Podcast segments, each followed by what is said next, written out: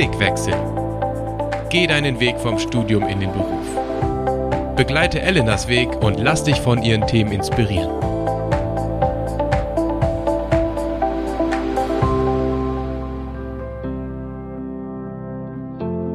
Willkommen zur achten Blickwechsel-Folge. Diese Folge ist besonders. Es gibt diesmal keinen Hauptgast, sondern ich war Anfang Juni auf der Konferenz der Akademiker SMD und da habe ich sechs Menschen aus verschiedenen akademischen Berufen gefragt, wie sie Salz und Licht sind, wie sie ihren Glauben am Arbeitsplatz leben. Einen Physikprofessor, zwei Zahnärzte, eine Richterin, einen emeritierten Bioforscher und einen Beamten. Dazwischen kommen weitere Stimmen aus verschiedenen anderen Fachbereichen zu Wort. Rausgekommen ist ein buntes Potpourri aus Erlebnissen, Zweifeln, Mutausbrüchen und handfesten Tipps für einen missionarischen Lebensstil. Am besten stellen sich die Protagonisten selbst einmal bei euch vor. Ja, Susanne Terbock. Ich bin Mitte der 50, um die 50 herum, so genau. Ähm, ich bin Richterin am Landgericht in Hamburg, bin verheiratet, bin auch in der SMD und in der Gemeinde unterwegs und das ist eigentlich auch so die vier Punkte, die mein Leben prägen und äh, bewegen. Wenn es jetzt hier ums Berufliche geht, dann kann ich das ein bisschen konkretisieren. Ich bin im Moment Strafrichterin, ähm, entscheide also im Berufungsverfahren über Strafsachen die in Hamburg geschehen, hauen, klauen und dealen haben wir leider auch viel. Und ähm, ja, das ist so meine Aufgabe im Moment. Ich bin einerseits Physiker, das ist mein richtiger Beruf sozusagen. Ich arbeite als Direktor am Max-Planck-Institut für Plasmaphysik. Das ist in Garching, nördlich von München. Und da leite ich eine Abteilung mit ungefähr 40, 50 Personen. Und äh, in meiner Freizeit bin ich Musiker, schon seit mindestens seit ich zehn bin oder so. Ich spiele Gitarre, ich singe, ich äh, schreibe Songs und das ist also wahrscheinlich mein größtes Hobby. Ich bin Zahnarzt und inzwischen schon ein paar Jahre im Einsatz. 91 haben wir die Praxis gegründet und seitdem sind wir nicht nur ein Ehepaar, sondern auch eine Gesellschaft bürgerlichen Rechts. Ich liebe meinen Beruf, weil ich denke, dass ich viel Gutes tun kann dass ich Menschen die Angst nehmen kann, dass ich ihnen die Schmerzen nehmen kann. Und mir macht es besonders viel Freude, auch Kinder zu behandeln. Die sind so ursprünglich und sind so aufrichtig. Und äh, ich versuche ihnen das spielerisch äh, die Angst zu nehmen und äh, versuche mit meiner Handpuppe Nili ihnen zu zeigen, wie man den Mund öffnet. Und dann zeigen die Kinder ihre Zunge und dann äh, bewundere ich das immer und dann sind immer die Ängste weg und dann zählen wir zusammen die Zähne. Das macht immer ganz viel Spaß und wir gucken zusammen die Zähne an. Mein Name ist Manfred Eickmann. Ich bin jetzt im Ruhestand seit sechs Jahren. Ich habe vorher viele Jahre im Kultusministerium als Referatsleiter gearbeitet. Ich bin also Verwaltungsbeamter, habe früher mal in Konstanz studiert Verwaltungswissenschaften. Ich war Professor für Biologie und habe mit Krankheitserregern gearbeitet an der Technischen Universität München, habe dann Lehrstuhl geleitet bis äh, vor kurzem und wir haben mit gentechnischen Methoden an Krankheitserregern geforscht, um zu sehen, wie kann man die Übertragung von Krankheitserregern verhindern.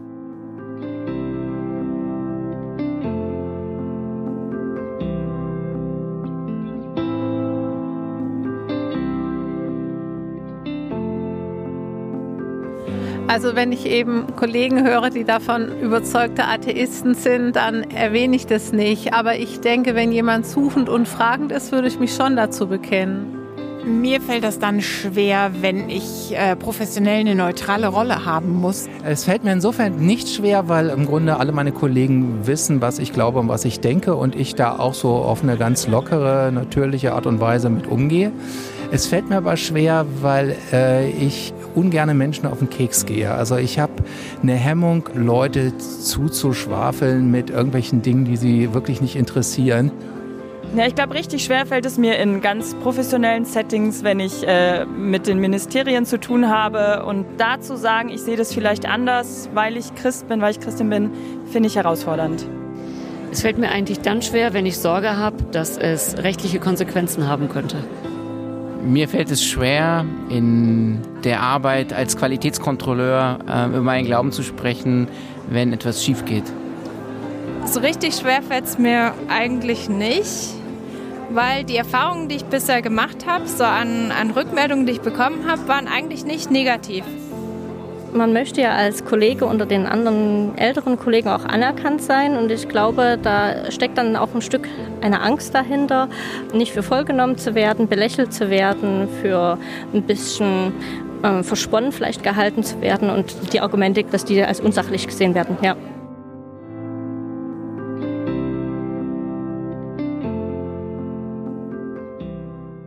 Denke mal an eine Geschichte, da habe ich eine Vorlesung gehalten über äh, Bakterien, die ganz extreme Bedingungen überleben können, 120 Grad Celsius und solche Dinge. Und nach der Vorlesung kam ein Student auf mich zu und sagte, ähm, Herr Scherer, ich muss Sie mal was Persönliches fragen. Glauben Sie denn, dass es auf anderen Planeten auch Leben gibt? Und dann sage ich ihm, das weiß niemand. Äh, ich weiß es natürlich auch nicht. Aber wenn Gott auf unserem Planeten ein Leben geschaffen hat, dann kann er es anderswo ja auch machen. Und dann ist der Student, der ist fast umgefallen, also dem sind fast die Gesichtszüge stehen geblieben. Und dann, nachdem er sich gefangen hatte, sagt er, was? Sie glauben an Gott, aber, aber Sie sind doch Biologe. Und dann waren wir mitten in einem ganz tiefen Gespräch. Wir sind ja alle Juristen und ähm, ich bin auch in der Gemeinde, im Kirchengemeinderat, also in der Gemeindeleitung aktiv und da erzähle ich immer schon mal so juristische Aspekte. Also wenn wir irgendwelche, was weiß ich, irgendwelche Formalien zu erledigen hatten, dann erzähle ich, welchen Ärger ich da gerade wieder im Kirchengemeinderat habe und das, also dadurch wissen meine Kolleginnen und Kollegen, ähm, dass ich Christin bin. Und ähm, darauf angesprochen werde ich eigentlich fast nie. Ähm, ich hatte manchmal schon mit Kolleginnen, mehr mit Kolleginnen, ähm, fast so seelsorgerliche Gespräche. Und dann, dann spreche, dann erzähle ich auch davon, also warum mir das dann wichtig ist. Da bin ich dann auch ganz ähm, entspannt im Grunde davon zu erzählen, dass, dass ich Christ bin und dass ich das so sehe. Aber das kommt wirklich eigentlich ähm, häufig in so Krisensituationen, wenn, wenn eine Kollegin oder ein Kollege in der Krise ist, dass man dann schon mal solche Gespräche auch irgendwie erlebt und dann auch ein bisschen was davon erzählen kann. Aber es ist ganz, ich denke, das geht vielen so, dass das so ein Thema ist, was man eben am Mittagessen Smalltalk nicht äh, diskutiert, Religion, ja, und deswegen ist es doch recht selten, dass man darauf zu sprechen kommt. Also ich plakatiere das nicht, aber ich glaube, dass äh, viele, wahrscheinlich die meisten, das irgendwie mitkriegen. Ich habe zum Beispiel auch mal einen Vortrag gehalten in der äh, Stadtbücherei bei unserem Ort und es war tatsächlich überall dann in den Medien auch und war angekündigt und so weiter. Also ich verberge das nicht, aber ich äh, gehe auch nicht rum und äh, drücke es jedem aufs Auge sozusagen. Also ich versuche zunächst mal tatsächlich über die Art und Weise, wie ich mit Menschen umgehe und so weiter, ähm, das aus, aus einer Haltung rauszumachen, die für sich spricht und dann äh, wenn sich im Einzelfall mehr ergibt an Gesprächen oder Diskussionen, dann ist mir das natürlich sehr recht.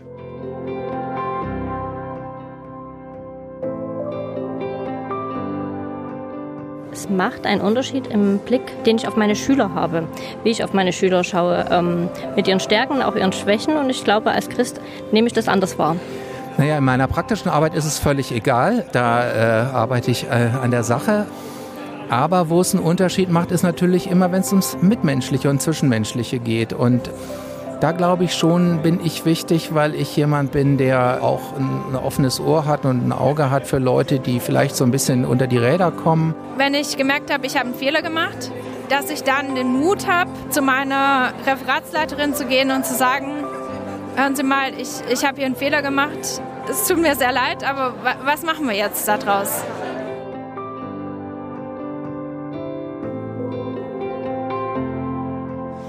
Das macht insofern einen Unterschied, als dass es mir dadurch, glaube ich, leichter fällt, in den Konflikten, in jeder Konfliktpartei ein Kind Gottes zu sehen und den Leuten, auch wenn die total aufgebracht sind und sich unangebracht verhalten, zu begegnen, weil sie würdevolle Menschen sind. Für mich ist ganz, ganz wichtig, dass sich die Patienten unabhängig davon, ob sie reich sind, arm sind, welches Geschlecht und ob sie ich habe teilweise auch Patienten, die wirklich aus einem ganz schwierigen ähm, Milieu kommen, dass ich sie gleich behandle und gleich freundlich. Meine Motivation ist einfach, mir immer wieder zu sagen, Gott hat alle Menschen gleich wertvoll geschaffen. Und es gibt Patienten, die kommen rein, da schluckt man und muss sich überwinden. Und dann sage ich mir doch jetzt gerade. Und ich glaube, das spüren die Menschen.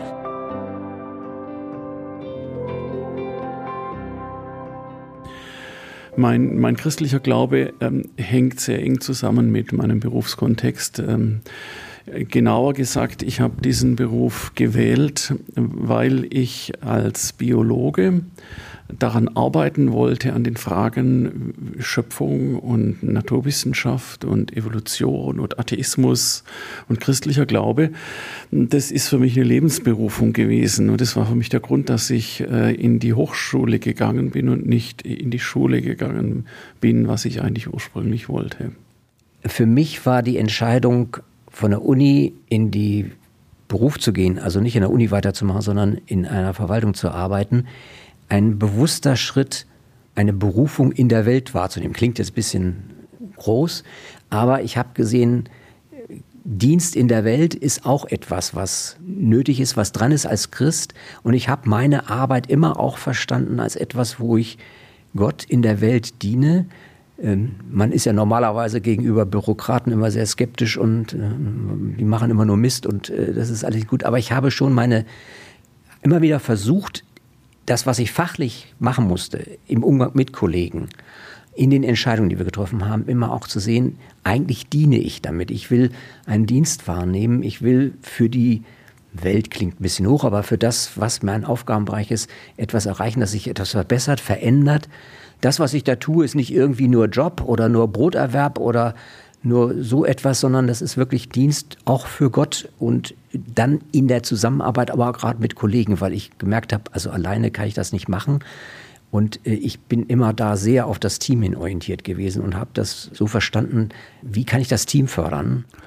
Also ich glaube, in meinem Fachgebiet der Physik, speziell der Plasmaphysik, ist mein Glaube jetzt nicht unmittelbar relevant. Also die Plasmaphysik ist das, was sie ist. Äh, da gibt es Experimente, da gibt es Beobachtungen und dann gibt es Theorien dazu. Und das kann man eigentlich ein Stück weit trennen sozusagen vom, vom Glauben. Da sehe ich keine direkten Verbindungen. Da gibt es sicherlich andere Forschungsrichtungen, die da vielleicht unmittelbarer dran sind oder wo sich ethische Fragen stellen, die ich jetzt in unserem Bereich auch nicht so unmittelbar zumindest sehe. Aber wo es natürlich schon eine Rolle spielt, ist äh, bei so Themen, die grundlegende Aspekte betreffen von Forschung. Also was ist Naturwissenschaft überhaupt? Wie funktioniert Naturwissenschaft? Was machen wir da? Was für Möglichkeiten oder auch was für Grenzen gibt es von dieser Methodik? Was gibt es für prinzipielle Grenzen vielleicht sogar. Was heißt das für das Verhältnis zwischen Glaube und Naturwissenschaft? Also es sind Fragen, die haben sich interessanterweise Leute vor sagen wir mal 100 Jahren, so die Väter der Quantenmechanik zum Beispiel, haben sich die sehr häufig gestellt. Aber in den letzten Jahrzehnten, würde ich mal behaupten, sind die Fragen eher in den Hintergrund gekommen und man lernt heute Physik an der Uni auf eine recht pragmatische Art und Weise. Also das ist, das würde man Handwerker. Also man, man lernt halt mit dem Werkzeug umzugehen. Das Werkzeug ist im Allgemeinen die Mathematik und äh, lernt es anzuwenden auf Probleme der Physik und damit rennt man halt dann los und äh, versucht irgendwo seine Beiträge zu, zu leisten so Grundsatzfragen äh, werden oft gar nicht mehr gestellt und das war früher anders. Ähm, also Leute wie Heisenberg und Pauli und Derac und viele andere, die, die haben da Aufsätze und Bücher darüber geschrieben und Tagungen durchgeführt zu äh, Fragen, die wir heute sozusagen überspringen, wenn, wenn wir in der Physik ausgebildet werden. Das finde ich sehr schade, weil dadurch auch manchmal Chancen entstehen, recht interessante Fragen übers Leben auch zu stellen. Das sind jedenfalls Dinge, die man eigentlich im Studium auch, finde ich, zumindest ein bisschen ansprechen sollte. Das ist eigentlich, äh, wäre so mein Ideal, also dass man wenigstens eine Vorlesung oder ein Seminar mal besucht im Laufe seines Studiums, wo man zum Beispiel mal Wissenschaftstheorie sich ein bisschen anguckt, um einfach mal sich Gedanken zu machen, was tue ich hier eigentlich Ich denke, es ist wichtig zu trennen äh, zwischen der ganz rein sachlichen Ebene. Wenn es darum geht, Bakterien zu erforschen und Naturphänomene zu erforschen, dann unterscheidet sich meine Forschung äh, nicht von der Forschung meiner Kollegen, die nicht an Gott glauben, weil wir haben eine gemeinsame Methodik und wir gehen gemeinsam auf eine, auf eine rationale Weise vor. Da wird es nicht viel Unterschied geben. Der Unterschied äh, könnte einmal zustande kommen, wenn es um ethische Fragen geht. Äh, welche Forschungsprojekte würde ich denn beforschen und welche aus ethischen Gründen vielleicht nicht? Das kann einen Unterschied machen. Äh, und es hat auch bei manchen Fragestellungen in meiner Forschung einen Unterschied gemacht, dass ich mich entschlossen habe, bestimmte Fragen, äh, die, die sich gestellt haben, nicht zu beforschen, aus äh, der Überlegung heraus, diese Forschungsergebnisse könnten vielleicht missbraucht werden. Also zum Beispiel, wenn, wenn wir bei Krankheitserregern äh, forschen, dann gäbe es eine Methode, diesen Krankheitserregern für Forschungszwecke Antibiotikaresistenzgene einzuverleiben, die sie nicht mehr verlieren können. Und wir haben da eine Methode entwickelt, die das grundsätzlich möglich machen würde. Das wäre für einen Forschungszusammenhang recht interessant gewesen. Aber wir haben uns dann gesagt, das ist eine Methode, wenn jemand eine Biowaffe herstellen will, dann kann er das auch verwenden. Und dann muss ich äh, diese Forschung nicht machen, dann lasse ich das bleiben. Es gibt viele andere Dinge, die auch interessant sind.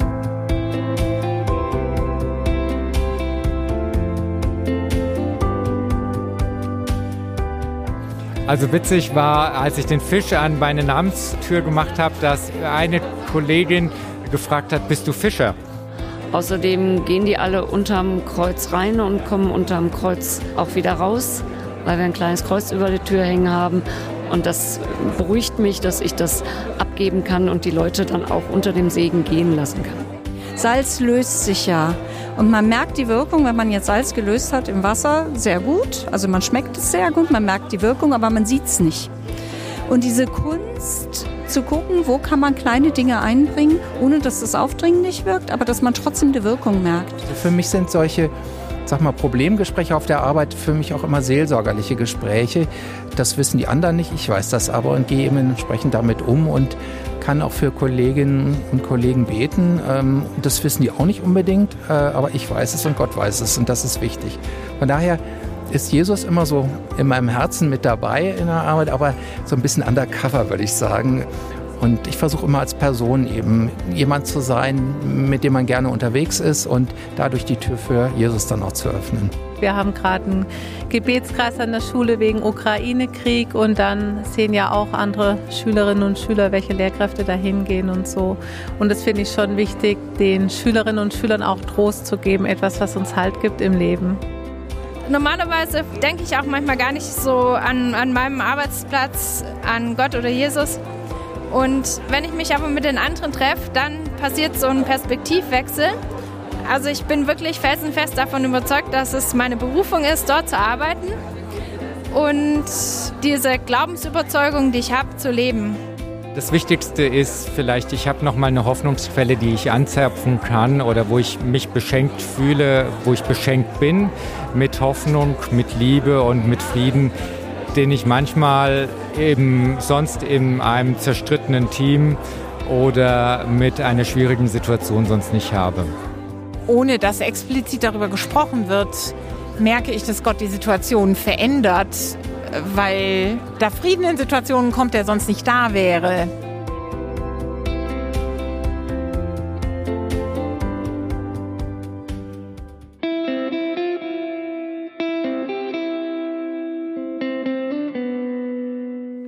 Denke, dass wir versuchen, die Patienten wirklich als ganz besondere Geschöpfe Gottes zu sehen und ihnen zu begegnen als von Gott geliebte Menschen. Christen sind keine besseren Menschen. Christen sind einfach Menschen, die darum wissen, dass sie in allem, allen Bezügen ganz auf die Gnade angewiesen sind. Und doch würde ich sagen, es macht einen entscheidenden Unterschied, weil wir als Christen die wunderbare Perspektive haben, Menschen mit den Augen Gottes sehen zu dürfen. Das gelingt uns auch mal besser und mal schlechter.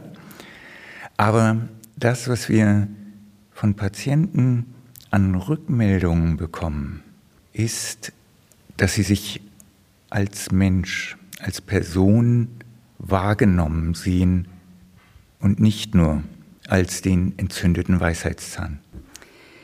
Ähm, ich denke dadurch, dass ich versuche, nicht zynisch zu werden oder dass ich darum auch wirklich bete, ähm, weil das ist wirklich eine Anfechtung oder eine, eine Herausforderung für Strafrichter, ähm, erst recht in der Großstadt. Also dass man nicht ähm, bei jedem schon die Augen verdreht, wenn man nur die Akte aufklappt, ähm, sondern wirklich immer wieder auch diese Perspektive versucht zu bekommen, ihn als, als ein Mensch zu sehen, den Gott liebt und den Gott geschaffen hat.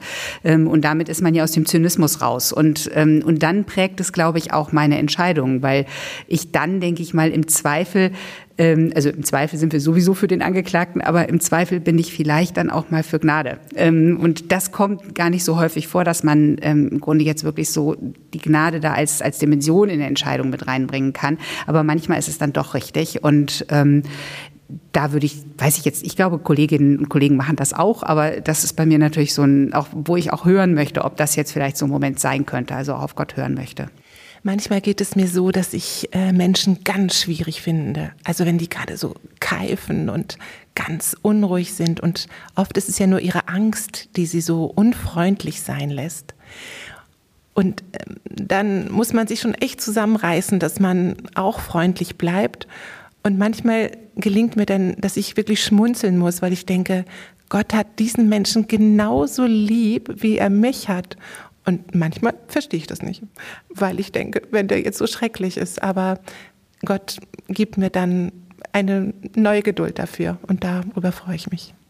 Ich finde es immer wieder wichtig, auch in einzelnen Gesprächen, aber habe ich auch schon in Verhandlungen gehabt, dass ich dann einfach mal so für mich gebetet habe und damit sich, ich meine auch dann zu bemerken, wie sich äh, Atmosphären dann ändern. Ja, also ähm, auch wirklich so vom, von bösen Stimmungen es manchmal einfach auch nochmal einen anderen Blick dann auf einmal gibt und so.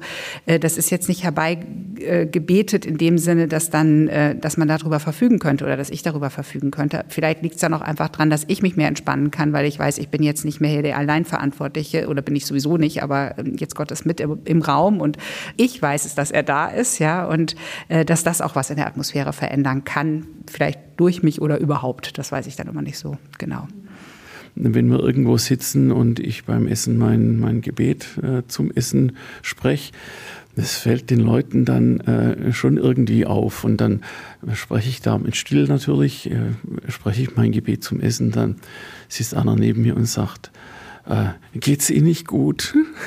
Ja, ja, es ist natürlich eine Einladung. Das sagt doch, mir geht's hervorragend. Aber ich habe Gott gedankt für das Essen, was ich jetzt essen, was ich jetzt essen darf. Und dann kann es sein, gut, es interessiert dann nicht weiter, aber es kann auch sein, wir sind dann plötzlich äh, in einem Gespräch drin.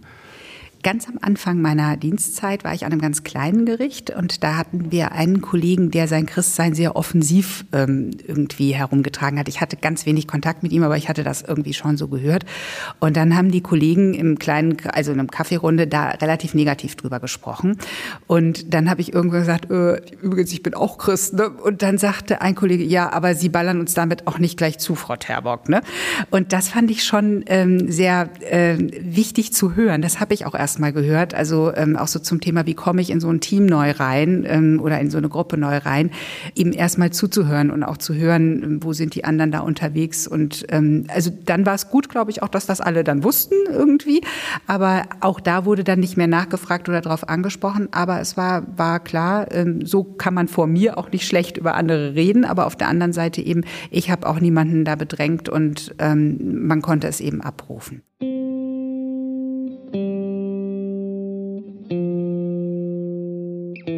Das war jetzt nicht mit Kollegen, sondern mit einem Schüler. Den kannte ich selber nicht aus dem Unterricht, also sondern im Nachmittagszusatzangebot. Er ist auch kein Kind, was bei mir im Religionsunterricht ist und ist bei uns in der Schule eher als sehr auffällig verschrien. Und dieses Kind fragte mich dann plötzlich während des Nachmittagsangebots, als wir so Denkrätsel und sowas gemacht haben, Frau Weiß, denkst du eigentlich, dass Gott mich lieb hat? Und das war so ein ziemlich krasser Moment, weil wir dann auf einmal über was ins Gespräch kamen, was ich in dem Moment nie so erwartet hatte. Und ja, ich dann über meinen Glauben auch reden konnte und die anderen Kinder, die dabei waren, da auch sehr interessiert darauf eingegangen sind, auf diese Frage und wir dann eigentlich was ganz anderes gemacht haben. Das war ein toller Moment für mich. Zum Beispiel, wenn es um das Thema geht, äh, warum äh, feiere ich Ostern bzw. Pesach, äh, Auszug aus Ägypten und die Auferstehung von Christus, warum ich das feiere, da habe ich mit meinem muslimischen Kollegen der zur gleichen Zeit äh, Ramadan gefastet hat, habe ich gesprochen, woran ich glaube. Und, und der war sehr überrascht, dass mir das so wichtig ist mit dem äh, mit Pesach, mit, mit Ostern, mit, den, mit dem Auferstehungsfest. Äh, und der hat sich gefreut, dass da jemand ist, ähm, der zu seinem Glauben steht und mit dem er über, den, über seinen Glauben sprechen kann. Ähm, er ist überzeugter Muslim und ich bin überzeugter Nachfolger Jesu, aber äh, wir können beide uns dadurch äh, sehr gut austauschen, weil wir beide von unserem Glauben überzeugt sind. Und das war äh, eine sehr schöne ähm, Erfahrung an meinem Arbeitsplatz. Also ich denke tatsächlich an eine Situation an der Universität. Ich habe morgens immer jede Woche mit Freunden Gebetsfrühstück gemacht vor der Arbeit, wo wir für unsere Arbeitsstellen gebetet haben. Und äh, dann kam ich an den Lehrstuhl und mein Prof hat gefragt, wo kommst du gerade her?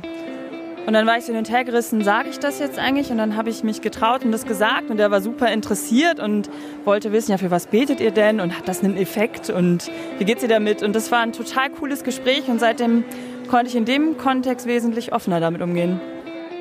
Ich hatte eine Situation, wo ich einen Kollegen hatte, der eigentlich äh, von der Hierarchie als Wissenschaftler, Chemiker über meiner Position war und der aber wusste, dass ich Christ bin und der mich dann angesprochen hat auf meinen Glauben und den ich auch tatsächlich dann äh, in den Hauskreis einladen konnte und auch tatsächlich sehr eng betreut habe, auch ähm, seelsorgerlich betreut habe, viel zugehört habe. Aber der war eben auch seelisch krank, psychisch krank und das Ganze hat leider kein gutes Ende genommen, aber ich glaube, diesen letzten ja, Schritte in seinem Leben, die waren zumindest seelsorgerlich begleitet und äh, durch Gebet begleitet und das war, glaube ich, gut trotzdem.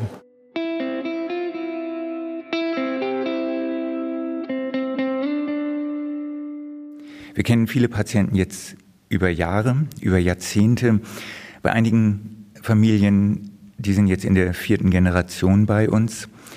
Und wir haben Familiengeschichten miterlebt und mit durchlitten und sind immer wieder überrascht, vielleicht sogar entsetzt zu erleben, was Menschen bereit sind, ihrem Zahnarzt zu erzählen, wenn man ihnen nur einen Moment den Hinweis gibt, wir haben jetzt mal Zeit.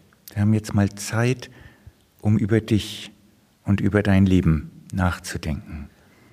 Es ist ja oft so, dass wenn man mit Kollegen im Gespräch ist, dann auch sehr persönliche Dinge kommen. Ich erinnere mich an eine Situation, wo ein Kollege sagte, also wenn er ihm es nicht mehr so gut geht, dann würde er seinem Leben am Ende setzen. Darüber sind wir ins Gespräch gekommen. Das ist dann schon ziemlich heftig. Auf der anderen Seite erinnere ich mich an eine besondere Situation. Ich komme morgens ins Büro und es wird mir berichtet, dass der Kollege, mit dem ich eigentlich einen Termin hatte, im Krankenhaus liegt, Herzinfarkt. Halbe Stunde später kommt die Kollegin, der ist verstorben.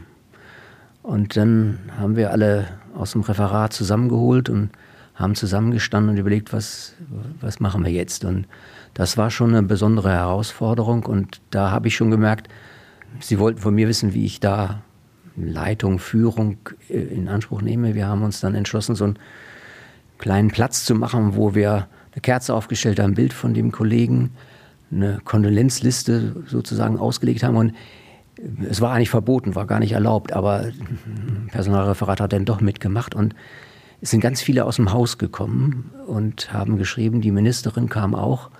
Das fand ich schon sehr beeindruckend, äh, wie wir da als Referat dann doch auf einmal betroffen waren von diesem Verlust des wirklich sehr guten und tollen Kollegen.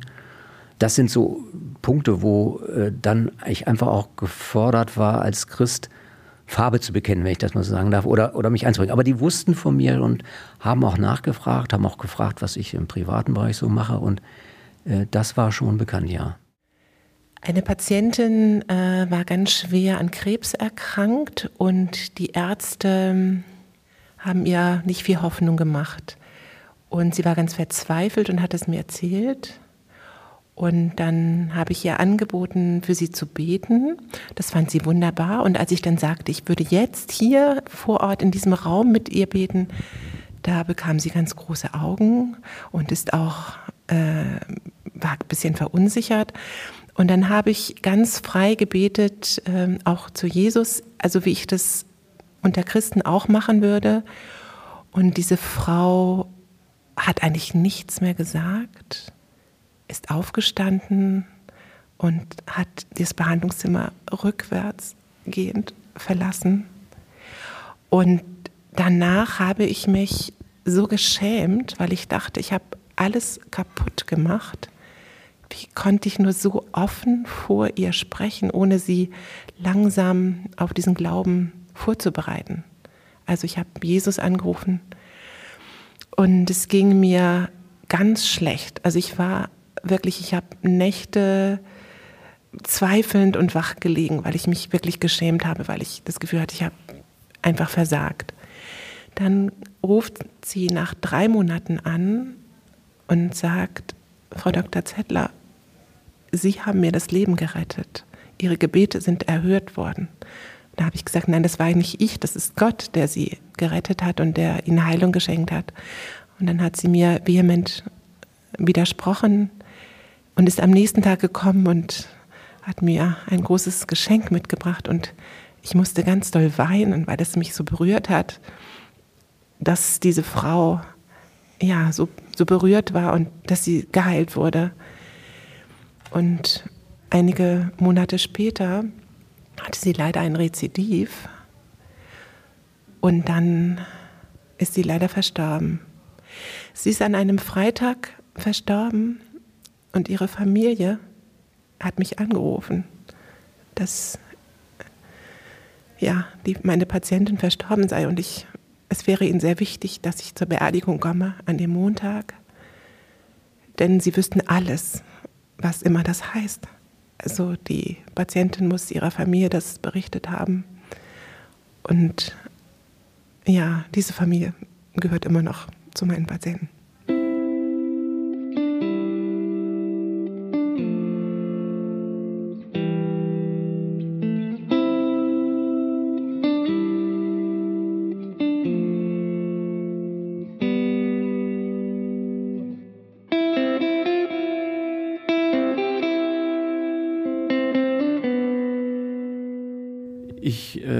Würde äh, davor warnen, mit äh, der missionarischen Keule durch die Firma zu laufen. Das, äh, manche Christen fühlen sich da ein bisschen dazu verpflichtet. Äh, das halte ich nicht für gut. Ich würde am Anfang einfach ganz normal mein Leben leben. Ich würde zum Beispiel nicht aufhören, äh, zu Mittag, wenn ich in der Kantine bin, zum Essen zu beten. Ich würde das nicht verstecken. Ich weiß schon, das ist manchmal schwierig, aber ich würde das zum Beispiel nicht verstecken. Ansonsten glaube ich, es ist das Wichtigste zunächst mal, ähm, sich für den Menschen zu interessieren, dem ich begegne. Äh, ob das jetzt an der Uni ist, äh, im, am Lehrstuhl oder ob das in einer Firma ist. Was ist das für ein Mensch und wie geht es dem Menschen, äh, mit dem ich zusammenarbeite?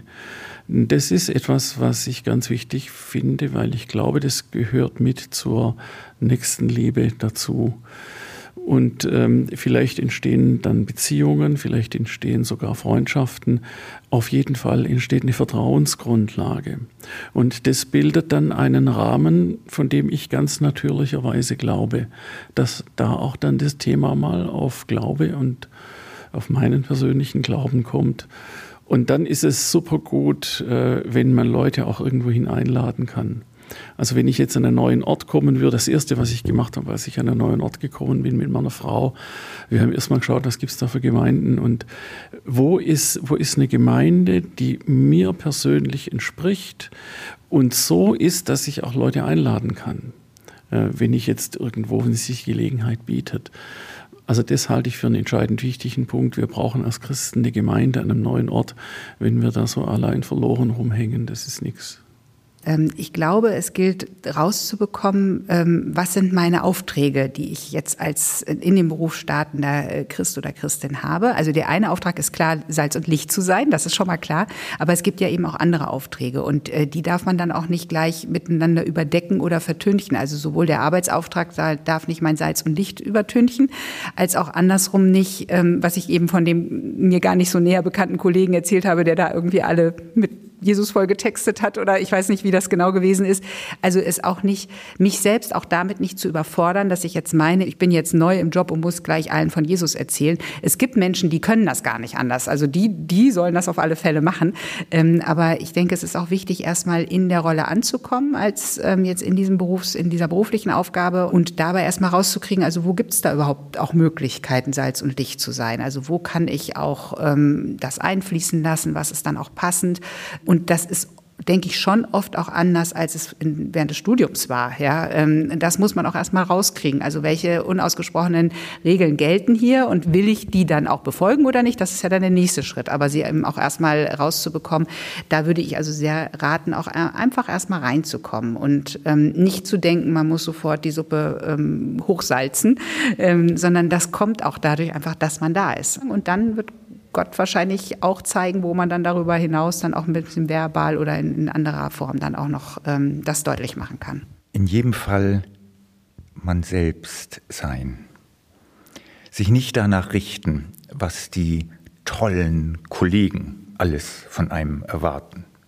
Und vielleicht auch nicht danach richten, was die tollen Christen in der Gemeinde alles von einem erwarten, sondern mit sich und im Hören, im Gespräch mit Gott herausfinden, an welche Stelle stellt er mich mit welcher Begabung, die ich mitbringe.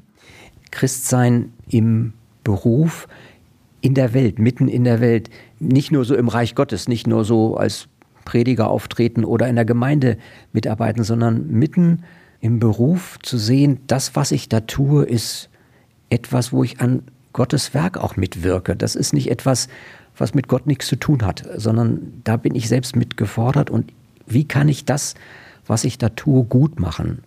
So machen, dass es dem Menschen dient, dass es auch diese gefallene Welt in Teilen besser macht. Wie gesagt, es ist keine gottlose Welt, sondern das ist wirklich, da ist Gott mit drin und wie kann ich da als sein Mitarbeiter im Prinzip auch im Beruf tätig sein und, und das miterleben. Und weil das so ist, deswegen brauche ich das Gespräch. Äh, denn ich meine, ich kann es ja nicht alleine machen. Ich, ich brauche äh, das Gespräch mit Gott, wenn es denn schon seine, sein Werk ist, an dem ich da mitarbeite. Und eben den Beruf zu sehen als, als Feld, wo Gott mich hingestellt hat und wo ich an seinem Werken, an seinem Wirken mitwirken kann. Und das eben mitten in dieser Welt, die scheinbar so mit Gott gar nichts zu tun hat.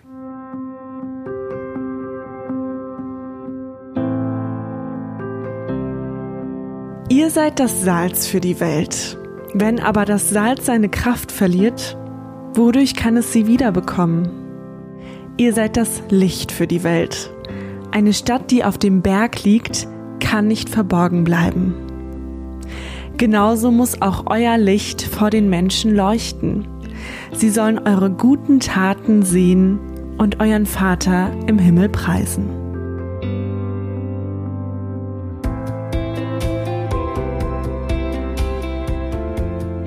Nirgendwo anders als am Arbeitsplatz können wir so einfach mit Menschen in Kontakt kommen, die noch keine Christen sind.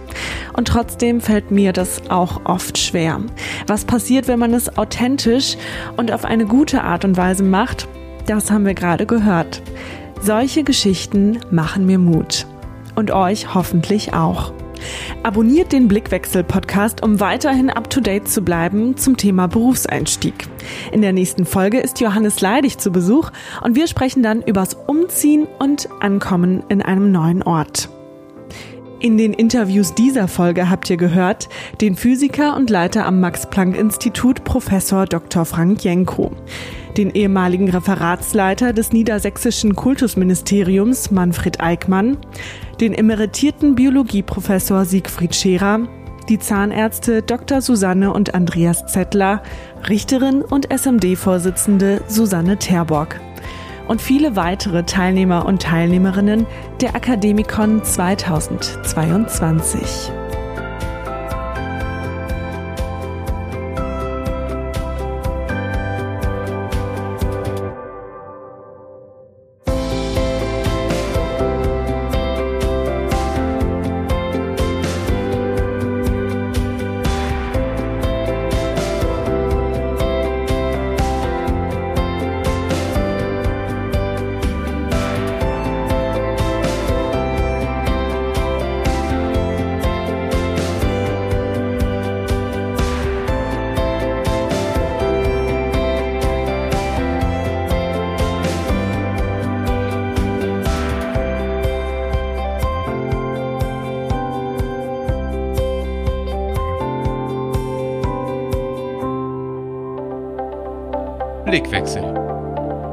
Podcast der Hochschul- und Akademiker SMD. Jeden zweiten Sonntag im Monat eine neue Folge rund ums Thema Berufseinstieg. Blickwechsel.smd.org